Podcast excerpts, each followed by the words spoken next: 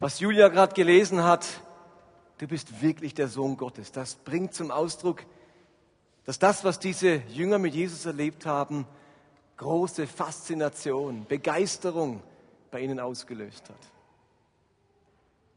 Und genau das möchten wir in den nächsten 50 Tagen selbst erleben. Dass bei uns Faszination für Jesus, Begeisterung für Jesus ausgelöst wird. Nachdem letzte Woche die Schauspiel GmbH da war, die uns so Episoden aus dem Leben Jesus, und zwar aus dem Blickwinkel von zwei Jüngern geschildert hat, steigen wir heute ein und fangen an mit mehreren Predigten jetzt an den Sonntagen, wo es auch um Episoden aus dem Leben Jesu geht. Verschiedene Geschichten, Erlebnisse aus dem Leben Jesu, die einen Zweck haben sollen, nämlich Begeisterung für Jesus zu wecken. Wir möchten ihn besser kennenlernen, staunen über das, was er macht, wie er spricht, wie er tröstet, wie er handelt, wie er mit Menschen umgeht, wie er auf die Kranken zugeht, wie er den Armen begegnet, wie er sich den Ausgestoßenen naht. Und diese Erlebnisse sollen etwas auslösen, dass man absolut fasziniert ist von Jesus. Und ich habe gemerkt, dass Begeisterung für Jesus nicht dasselbe ist wie Begeisterung für den Glauben. Ich merke bei mir, dass ich seitdem ich Christ bin, fasziniert bin von Jesus. Diese Person, dieser Mensch, der fasziniert mich. Aber ich bin nicht immer gleich begeistert vom Glauben. Manchmal finde ich den Glauben anstrengend, schwierig, herausfordernd. Manchmal habe ich Zweifel. Manchmal habe ich keine Lust, das zu tun, was der Glaube erfordert. Da, da, da haben wir alle immer wieder zu kämpfen. Aber meine Begeisterung für Jesus, einfach, einfach mal für diese Person, die erlebe ich irgendwo ungebrochen. Dieser Mann begeistert mich unglaublich. Und ich merke, wie diese Begeisterung für Jesus für mich eine enorme Hilfe ist, dass auch mein Glaube immer wieder begeistert sein kann. Aber am Anfang und die Grundlage und der Fels, auf dem ich stehe mit meinem Glauben, ist diese Begeisterung für Jesus. Und die möchten wir wecken, die möchten wir entzünden, die möchten wir stärken. Und ich habe mich gefragt, was in meinem Leben meine Begeisterung für Jesus am Leben erhalten hat.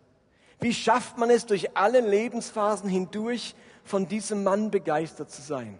Egal, ob man als Jugendlicher gerade voll im Stress steht, Schule, Ausbildung, Selbstfindung, Pubertät, oder dann als junger Erwachsener vielleicht frisch verliebt, wo der Partner über alles geht, meint man fast. Oder dann heiratet man oder gründet eine Familie oder wie ich mit einem kleinen Kind, wo einem die Nächte und den Schlaf raubt. Oder man ist im Beruf total eingespannt. Oder man erlebt einen großen Zerbruch, einen Verlust oder einen Schmerz im Leben.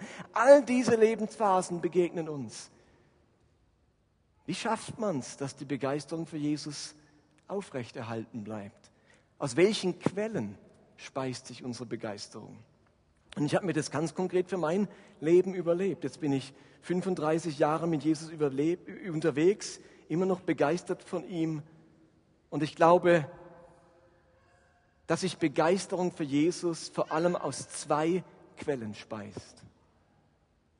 Und es ist wichtig, dass wir beide Quellen kennen. Denn sonst kann es uns passieren, wenn die eine verstopft ist, dass die andere immer noch sprudeln kann. Ich nenne diese beiden Quellen den historischen Jesus und Jesus heute. Und was ich damit meine, das erkläre ich euch in den nächsten 30 Minuten. Lasst mich auf diese beiden Quellen etwas genauer eingehen. Die erste Quelle, aus der sich meine Begeisterung für Jesus speist, ist das, was ich den historischen Jesus nenne. Mit dem historischen Jesus, da meine ich den Jesus, den wir in den Evangelien finden. Es sind die biblischen Texte, die seit 2000 Jahren die Quelle für alle Christen sind, um Jesus zu finden und Begeisterung für ihn zu entwickeln. Alles, was wir von ihm lesen, diese historischen Texte, die in der Bibel sind, wo die Julia heute einen Text davon vorgelesen hat, diese alten Quellen, die über Jesus berichten. All das, was die Menschen damals, wichtig, damals mit Jesus erlebt haben und was für uns aufgeschrieben wurde. nämlich wie Jesus gelebt hat, wie wunderbar er gesprochen hat, seine Weisheit, von der wir lesen, wie er mit Frauen umgegangen ist, mit den Kindern, mit den Kranken, mit den Armen, wie er Menschen geheilt hat, die Zerbrochenen wieder aufgerichtet hat, die Mächtigen in Schranken gewiesen, die Scheinheiligen entlarvt, die Verlorenen gefunden und wie er vom Vater gesprochen hat und sein Wesen vollkommen offenbart hat. Also ich sehe in den biblischen Berichten, wie Jesus damals gelebt hat. Und was ich da lese und was ich da sehe in diesen Evangelien, eben das begeistert mich. Das lässt mich eine großartige Vorstellung von dem Mann gewinnen, dem, dem ich mein ganzes Leben anvertraut habe. Steht ihr, ich liebe diese historischen Texte. Ich finde Jesus darin. Jesus begegnet mir in diesen historischen Texten. Viele Menschen in der Geschichte der Kirche haben ungeheure Begeisterung für Jesus entwickelt, allein durch die Beschäftigung mit dem historischen Jesus, den wir in der Bibel entdecken. Das klingt vielleicht so komisch, aber ist euch das bewusst? Ganz viele Menschen im Laufe der Kirchengeschichte haben ihre Begeisterung für den Glauben und für Jesus allein aus den historischen Texten gezogen. Augustinus, Franz von Assisi, Martin Luther, Teresa von Avila und viele andere haben ihre Begeisterung für Jesus, die sie zu unglaublichen Taten motiviert hat, zu unglaublichem Mut, sie von Angst befreit hat, nur gezogen aus dem historischen Jesus, aus dem, was Menschen hunderte Jahre zuvor mit Jesus erlebt haben. Es waren die Texte der Evangelien, die sie gepackt und begeistert haben. Und wenn sie nicht lesen konnten, was ja damals bei vielen im Volk der Fall war, dann haben irgendwelche Maler diese Geschichten vom historischen Jesus auf Bilder gebannt. Dann haben sie sich diese Bilder angeschaut und diese Konfrontation mit dem historischen Jesus hat sie begeistert und ihren Glauben gestärkt. Das ist das, was man in der Kirchengeschichte die Betrachtung Jesu bezeichnet. Die Mystiker haben das immer wieder gedacht, gemacht. Sie haben Jesus betrachtet. Sie haben sich mit dem historischen Jesus auseinandergesetzt, über ihn meditiert, über ihn gestaunt, Bilder angeschaut, Lieder von ihm gehört, Gedichte über ihn gehört. Die Konfrontation, die Begegnung mit dem historischen Jesus hat Begeisterung ausgelöst. Habt ihr euch schon mal überlegt, warum es in der Bibel vier Evangelien hat? Wäre es nicht einfacher gewesen, Gott hätte gesagt, also wir machen so. Einer schreibt das auf, möglichst genau, akkurat, mit der richtigen Chronologie, ähm, objektiv, dann wissen alle, wie es genau war. Hat er nicht gemacht, sondern Gott hat vier verschiedenen Menschen den Auftrag gegeben, diesen historischen Jesus darzustellen. Deswegen haben wir vier Evangelien die unterschiedlich sind, wo manche Leute fragen, hat er das jetzt so gemacht oder hat er das so gemacht? Ähm, der eine berichtet das und der andere berichtet das nicht, dafür berichtet er was anderes. Ja, warum? Weil Menschen so unterschiedlich sind, weil Menschen so unterschiedliche Blickwinkel haben, haben auch unsere Evangelien so unterschiedliche Blickwinkel, dass möglichst viele Menschen, alle Menschen in irgendeiner Form erreicht werden von diesem Evangelium. Eben nicht eins, sondern vier, damit die Menschen in ihrer Unterschiedlichkeit Gott möglichst in verschiedenen Berichten kennenlernen können und den historischen Jesus entdecken können. Ihr Lieben, lasst uns den historischen Jesus nicht verachten. Er ist eine entscheidende Quelle, um Jesus zu finden und sich für ihn zu begeistern. Ich gewinne Begeisterung von Jesus, von dem die Bibel berichtet, wenn ich in der Bibel lese. Ich finde es schön, wie Lukas das am, ganz am Anfang seines Evangeliums beschreibt. Dort sagt er nämlich, Lukas 1, Vers 1, er schreibt das nämlich für einen Mann namen, namens Theophilus. Also das ganze Lukas-Evangelium ist eigentlich für einen Mann geschrieben mit Namen Theophilus. Und warum schreibt Lukas diesem einen Mann so ein dickes Buch? Verehrter Theophilus, viele haben schon über die Ereignisse geschrieben, die bei uns geschehen sind. Dabei haben sie die Berichte der ersten Jünger zugrunde gelegt, die mit eigenen Augen gesehen haben, wie Gott seine Verheißung erfüllt hat. Ich habe all diese Berichte von Anfang an sorgfältig studiert und beschlossen, dir eine genaue Zusammenfassung davon zu geben. Auf diese Weise kannst du dich von der Zuverlässigkeit der Lehre überzeugen, in der du unterrichtet wurdest. Unser Theophilus war also kein Augenzeuge, der berichtet. Er hat Jesus nie selbst erlebt und kennengelernt.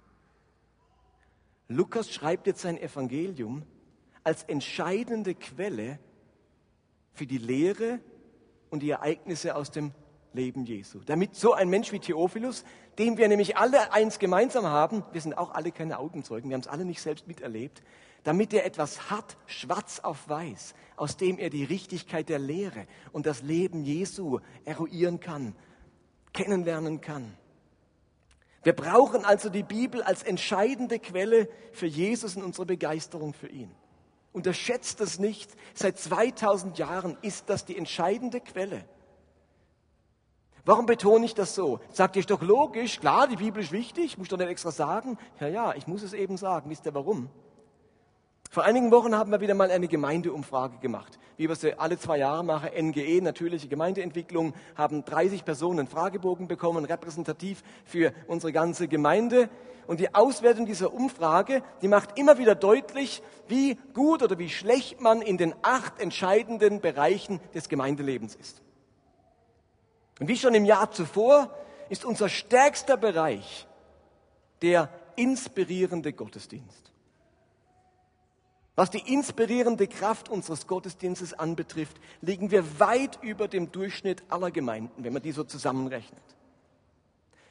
Gleichzeitig ist unser schwächster Punkt auch der, den wir schon ein paar Mal hatten in den Jahren zuvor, nämlich leidenschaftliche Spiritualität. Und leidenschaftliche Spiritualität könnte man auch bezeichnen als Begeisterung für Jesus oder Begeisterung für den Glauben. Das ist unser schwächster Punkt. Von allen Gemeindemerkmalen der schwächste. Als Leiter haben wir das irgendwo gespürt und aus diesem Grund dieses gesamte Jahr mit dem Titel versehen, Begeisterung für Jesus wecken. Das soll nicht unser schlechtester Punkt bleiben. Interessant ist aber, warum der Bereich so in den Keller gegangen ist. Warum sind wir so schlecht in leidenschaftlicher Spiritualität? Das sind vor allem zwei Fragen. Also es sind ja auf dem Umfragebogen 150 Fragen und bestimmte Anzahl Fragen ergeben das Ergebnis in Bezug auf leidenschaftliche Spiritualität. Und von diesen Fragen sind zwei granatenmäßig schlecht. Diese wurden so schlecht beantwortet, dass wir zu den schlechtesten aller Gemeinden gehören. Wisst ihr, was diese zwei Fragen sind? Die eine lautet, die Bibel ist in, meinem täglichen, ist in meinen täglichen Entscheidungen eine wichtige Richtschnur. Und die zweite Frage, wo wir richtig verdammt schlecht sind, ist, ich lese persönlich gerne die Bibel. Und wisst ihr, was ich euch gerade erzählt habe? Dass die entscheidende Quelle für Begeisterung von Jesus der historische Jesus ist, den wir in der Bibel finden. Wenn ihr mich fragt, vielleicht interessiert es euch überhaupt nicht, aber warum bist du seit 35 Jahren begeistert von Jesus? Wisst ihr, was meine Begeisterung am meisten speist? Der historische Jesus. Diese Person, die vor 2000 Jahren gelebt hat und die mir in leuchtenden Farben in vier Evangelien und im ganzen Neuen Testament beschrieben wird und in vielen alttestamentlichen Verheißungen. Diese historische Person fasziniert und begeistert mich so sehr, dass ich seit 35 Jahren an sie glauben will und an diesem Glauben schaffe. Und gleichzeitig ist die Auseinandersetzung mit der Bibel bei uns ein verdammt schlechter Wert. Versteht ihr? Also irgendwo hat das einen Zusammenhang. Ich kann verstehen, warum die Frage nach dem Bibellesen eingeordnet ist beim Thema leidenschaftliche Spiritualität, weil die nämlich auch wissen, dass meine, meine Beschäftigung mit der Bibel etwas auslöst in meiner Leidenschaftlichkeit, in meiner Spiritualität. Und deswegen betone ich das so, wo vielleicht alle denken, jetzt ist wieder langweilig, die erste Viertelstunde, erzählt er, wie das man Bibel lesen muss. Aber ihr Lieben, das ist ein Schlüssel, das ist eine Quelle, aus der schöpfe ich seit vielen Jahren. Und versteht ihr, wenn wir es nicht tun, wenn diese Quelle versiegt ist in unserem Leben oder noch gar nicht aufgemacht wurde, dann darf es uns nicht wundern, wenn unsere Begeisterung für Jesus abnimmt. Aufhören in der Bibel zu lesen bewirkt ähnliche Langzeitschäden wie aufhören Sport zu treiben oder sich gesund zu ernähren. Da wissen wir alle, wenn ich aufhöre mich gesund zu ernähren, dann spüre ich heute und morgen noch nichts, vielleicht auch noch nicht in einem Jahr, aber irgendwann pff, pff, pff, Und wenn ich aufhöre, Sport zu machen, ganz ähnlich, dann merke ich es irgendwann. Es hat Langzeitschäden. Wenn ich aufhöre, gerne in der Bibel zu lesen, sie als Richtschnur für mein Leben zu nehmen, als Quelle für meine Begeisterung, dann hat das Langzeitauswirkungen. Und wir finden uns in ein paar Jahren vor als Menschen mit kaum noch leidenschaftlicher Spiritualität oder Begeisterung für Jesus. Wenn wir also in diesem Jahr Begeisterung für Jesus wecken wollen, dann müssen wir wieder Begeisterung für die Bibel wecken. Ihr Lieben, wenn wir nur einen Teil der Zeit abzweigen, die wir mit Fernsehschauen, Musik hören, Facebook lesen, SMS schreiben oder Zeitung lesen verbringen, und das der Bibel als Quelle unserer Begeisterung zukommen lassen, wird sich der Zustand unserer geistlichen Leidenschaft verändern. Das garantiere ich euch. Vor einigen Jahren habe ich mal eine Predigt gehalten, wie man am besten Bibel liest. Und mehrere Leitungsteams haben gesagt, das muss ich unbedingt noch mal kurz bringen, damit viele wissen vielleicht gar nicht richtig, wie man überhaupt die Bibel liest. Wie gehe ich daran?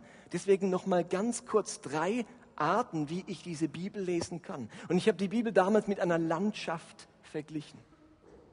Wie erobere ich, wie entdecke ich diese Landschaft? Die Landschaft der Bibel. Und wie das auch so bei einer Landschaft ist, gibt es drei Möglichkeiten. Wenn ich eine Landschaft kennenlernen möchte, dann kann ich zum einen, und das ist die erste Methode, wie ich Bibel lese, einfach über Land fahren. Ins Auto sitzen, aufs Velo, durchs Land fahren.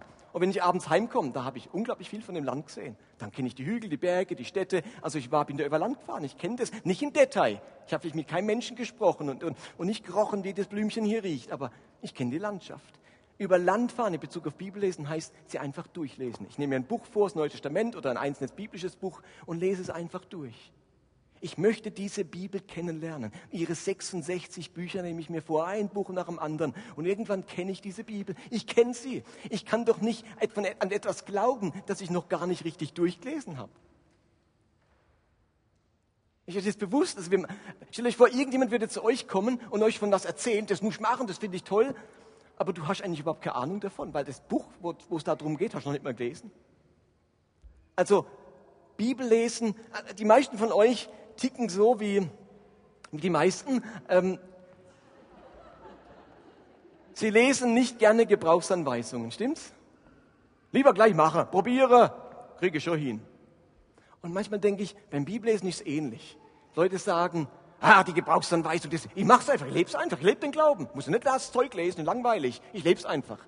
Aber wir wundern uns dann, warum unsere Geräte so kurzlebig sind, weil wir vielleicht einiges falsch machen und vielleicht doch nicht so einfach ist. Und vielleicht ist es mit dem Glauben ähnlich. Also über Land fahren, einfach durchlesen, kennenlernen. Die zweite Art, wie ich eine Landschaft kennenlerne, ist, dass ich an irgendeiner Stelle anhalte, ein Picknick mache und die Landschaft so richtig in mich einsauge.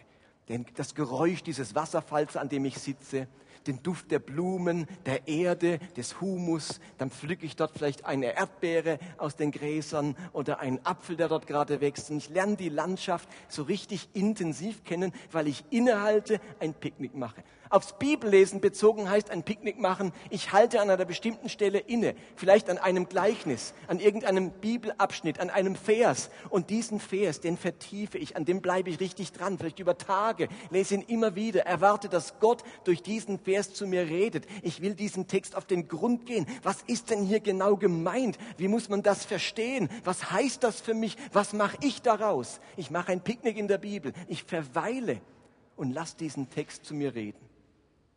Wenn ich nur so Bibel lese, dann brauche ich ein Jahrtausend, bis ich sie durch habe. Deswegen fahren wir auch über Land. Aber wir machen auch ein Picknick.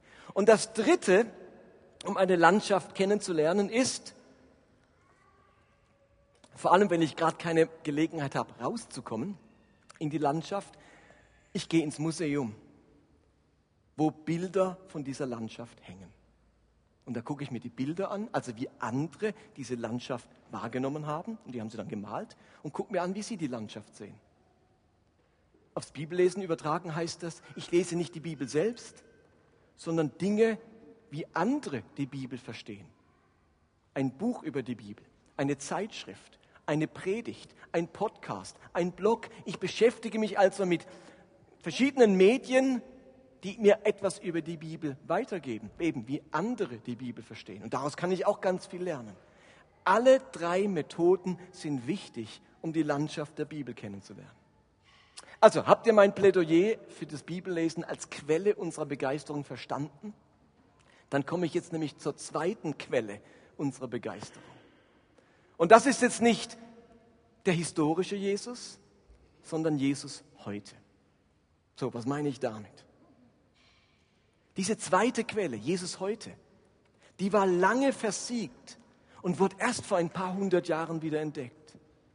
Es ist eben der Jesus von heute.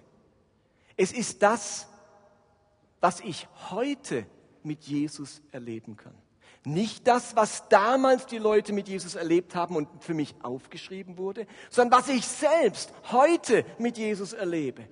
God Stories, Gottes Erfahrungen, Gottes Erlebnisse. Ich höre heute Gottes Stimme. Ich erlebe heute Heilungen. Ich erlebe heute Zeichen und Wunder. Ich lese nicht nur davon, wie damals dieser blinde Bartimäus geheilt wurde. Ich erlebe heute, wie ein Kranker geheilt wird. Ich erlebe großartige Führungen, offene Türen, konkret, Gottes konkretes Eingreifen. Und auch aus dieser Quelle finde ich Jesus und lerne ich oder erlebe ich Begeisterung für ihn. Ich, ich, ich entwickle also Begeisterung für Jesus, indem ich ihm heute bei der Arbeit zuschaue. Ich entwickle heute Begeisterung für Jesus, weil ich sehe, wie er heute unter den Menschen in unserer Zeit und in unserem Umfeld wirkt und handelt. Ihr Lieben, konkret erleben, wie ein Kranker tatsächlich ohne Mithilfe von Medikamenten und Ärzten sondern allein durch Gebet geheilt wird, das ist schon eine begeisternde Erfahrung. Jemanden kennenlernen, der eine prophetische Gabe besitzt und dann über mir weissagt und mir ohne mich zu kennen Herzenswünsche offenbart, konkret in meine Zukunftspläne hineinspricht, Gottes heilendes Wort über meinen Zerbruch in der Vergangenheit ausspricht, das ist schon eine begeisternde Erfahrung. Konkret mitzuerleben, wie ein hartnäckiger Gottesleugner durch den Einfluss von Anbetungsmusik oder das Erlebnis liebevoller Gemeinschaft eine innere Kehrtwende erfährt und sich Christus zuwendet und ihm sein ganzes Leben anvertraut. Das ist schon eine begeisternde Erfahrung. Denn überall dort erlebe ich Jesus heute, im Alltag, in meiner Lebenswirklichkeit. Und das hat begeisternde Kraft. Aber ihr Lieben, Jesus heute ist die Quelle, die auch am schnellsten versiegen kann. Menschen zu allen Zeiten mussten erfahren, dass aus uns meist unbekannten Gründen diese Quelle manchmal nur wenig sprudelt oder scheinbar gar kein Wasser mehr führt. Und plötzlich steht diese Quelle nicht mehr zur Verfügung, um meinen Glauben und meine Begeisterung für Jesus zu speisen. Und deswegen ist es so unheimlich wichtig, dass ich immer auch angeschlossen bin an die Quelle des historischen Jesus. Denn solange wir unsere Bibel haben, haben wir auch diese Quelle. Und diese Quelle, die sprudelt unaufhörlich seit 2000 Jahren. Und die moderne Bibelforschung und die historische Forschung lässt uns heute sogar mehr Dinge erkennen als noch vor tausend Jahren. Die Luther wusste noch viel weniger über die Geschehnisse, wie, wie, wie Jesus dort gelebt hat und wie noch weitaus begeisternder ist, was er da gemacht hat, als wir heute, weil wir heute die historischen Gegebenheiten so gut kennen. Wir brauchen beide Quellen, um Jesus immer wieder zu finden und Begeisterung für ihn zu entwickeln. Die eine geht nicht ohne die andere. Ihr Lieben, wer sich ausschließlich auf den historischen Jesus fixiert, Jesus damals, verpasst etwas von der Lebendigkeit Gottes und entwickelt zu wenig Glauben und Erwartung dafür, dass Gott heute in meinen konkreten Lebensumständen und in meinen Herausforderungen eingreifen, hineinreden und heilsam handeln will. Wer sich aber vor allem auf den Jesus von heute fixiert, der verliert den scharfen Blick für das, was Jesus eigentlich will. Den geht die wichtige Korrektur der Heiligen Schrift verloren und kann seine Gotteserfahrungen nicht im Lichte biblischer Wahrheit beleuchten. Beides ist wichtig. Und nun sagt Jesus einmal etwas ganz Wichtiges in den Evangelien. Er sagt zu den Pharisäern, ihr lieben Pharisäer, ihr irrt euch. In eurem Denken, in eurer Frömmigkeit irrt ihr euch. Warum? Und dann sagt er in Markus 12, ihr irrt euch, weil ihr weder die Schrift noch die Kraft Gottes kennt. Jesus nennt zwei Dinge, die man kennen muss, damit man sich in Bezug auf Gott und sein Wirken und sein Wesen und seine Absichten nicht irrt. Zwei Dinge. Und vielleicht klingelt es bei euch schon, was diese zwei Dinge sind. Weil er weder die Schrift kennt, was ist damit gemeint mit der Schrift? Das Bibellesen. Und was zeigt mir das Bibellesen? Nämlich den historischen Jesus. Damals gab es noch keine Schrift von Jesus. Damals hat es natürlich gezeigt, was über, den, über Jesus bei den Propheten und so weiter schon geschrieben war. Aber man irrt sich über Gott und über Jesus. Und damit kann man vielleicht auch nicht so Begeisterung für ihn entwickeln, wenn man die Schrift nicht kennt. Das sage nicht ich, das hat Jesus damals schon gesagt. Und was ist das Zweite? Wenn ihr die Kraft Gottes nicht kennt. Da steht das griechische Wort Dynamis. Das ist immer das Handeln, das Wirken, das Eingreifen Gottes. Dort, wo Gottes Geist wirkt, eignet sich Dynamis, Kraft.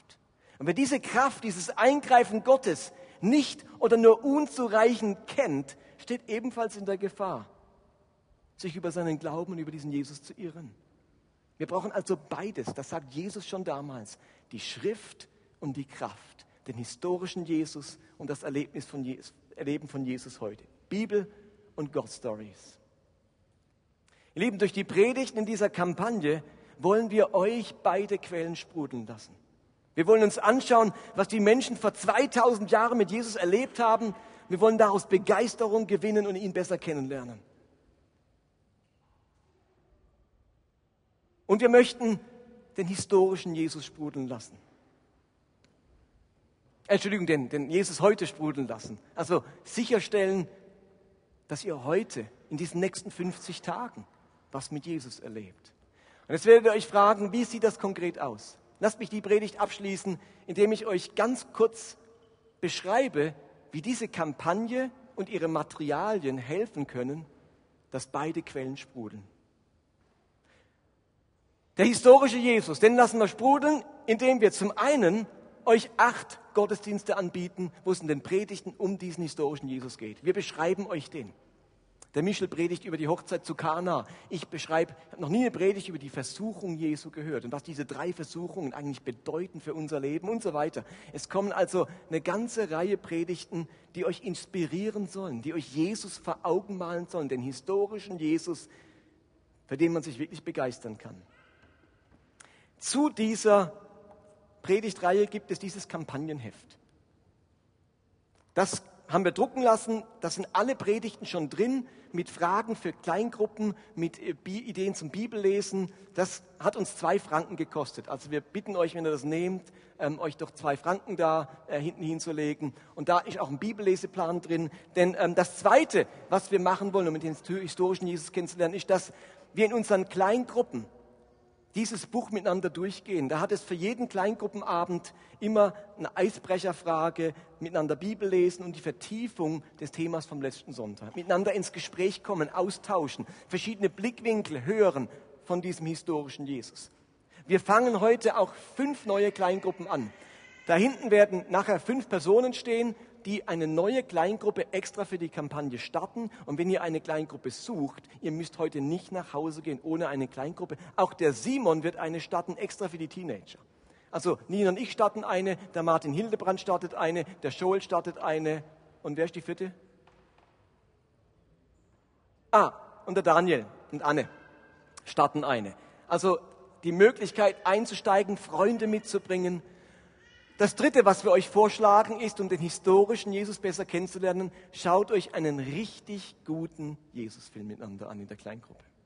Einen richtig guten Jesusfilm, der euch den historischen Jesus vor Augen malt. Und das Vierte, was euch helfen kann, den historischen Jesus zu entdecken, ist euer persönliches Bibellesen. Lest wieder in der Bibel in 50 Tagen. Und wir haben einen Bibelleseplan in diesem Kampagnenheft für diese 50 Tage 50 Texte aus dem Neuen Testament, chronologisch, wo man das ganze Leben Jesu von der Geburt bis zur Auferstehung so richtig gut in verschiedenen Texten kennenlernt. Diesen Bibelleseplan, das ist nur ein Auszug. In seiner ganzen Fülle, nicht mit 50 Stellen, sondern mit 100 Stellen, gibt es in dieser Bibellesekarte. Also die gleichen Stellen, die hier drin sind, sind auch hier drin. Einfach noch mehr, nämlich für 100 Tage. Und hier sind nur 50 Tage. Das kann man erwerben, das kostet Einkaufspreis drei Franken. Könnt ihr euch auch hinten mitnehmen, wenn ihr auf mehr wollt. Und wer noch mehr will, zu diesem Bibelleseplan gibt es ein Andachtsbuch. Also alle 100 Bibelstellen werden hier in einem Andachtsbuch erklärt. Extra gemacht für dieses Bibellesen, das Leben von Jesus entdecken, kostet Einkaufspreis, also wir wollen nichts an euch verdienen, 13 Franken. Gibt es auch hinten am Kampagnentisch. Das ist also dazu da, um den historischen Jesus zu entdecken und daraus Begeisterung zu entwickeln. Jetzt haben wir aber noch Jesus heute. Wie schaffen wir es denn, dass diese Quelle sprudelt? Was können wir denn machen, dass in den nächsten 50 Tagen God Stories unseren Weg säumen?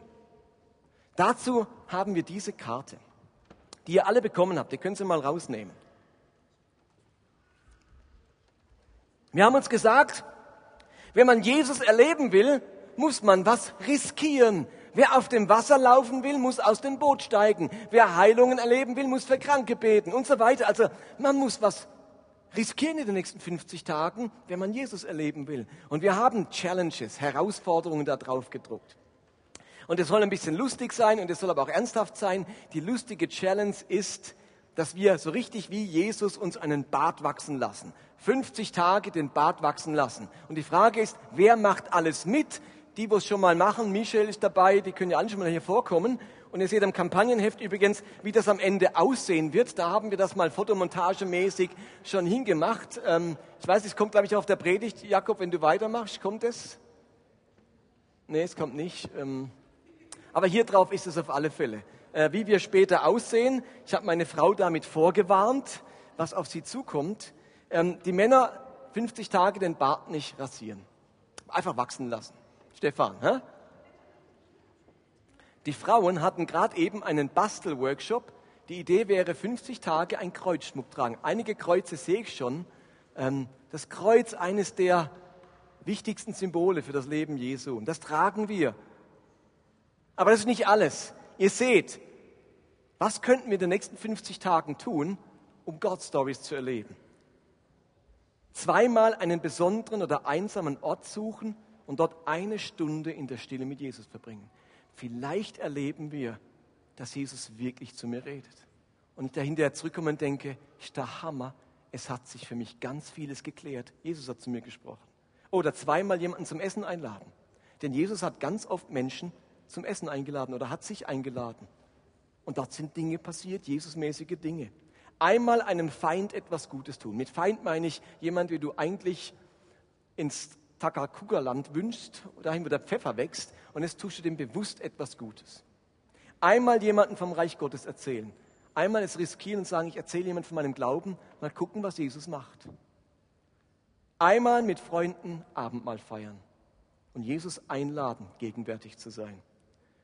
Fünfmal für einen Kranken beten, mit der Erwartung, dass Jesus ihn heilt.